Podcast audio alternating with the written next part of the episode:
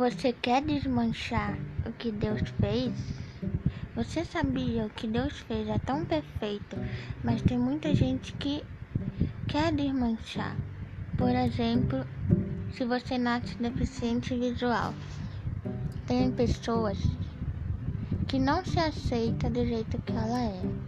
Então se, se aceite do jeito que você é, porque Deus lhe fez perfeito, mesmo que você não enxergue, mas não queira desmanchar o que Deus fez em você. Você é perfeito.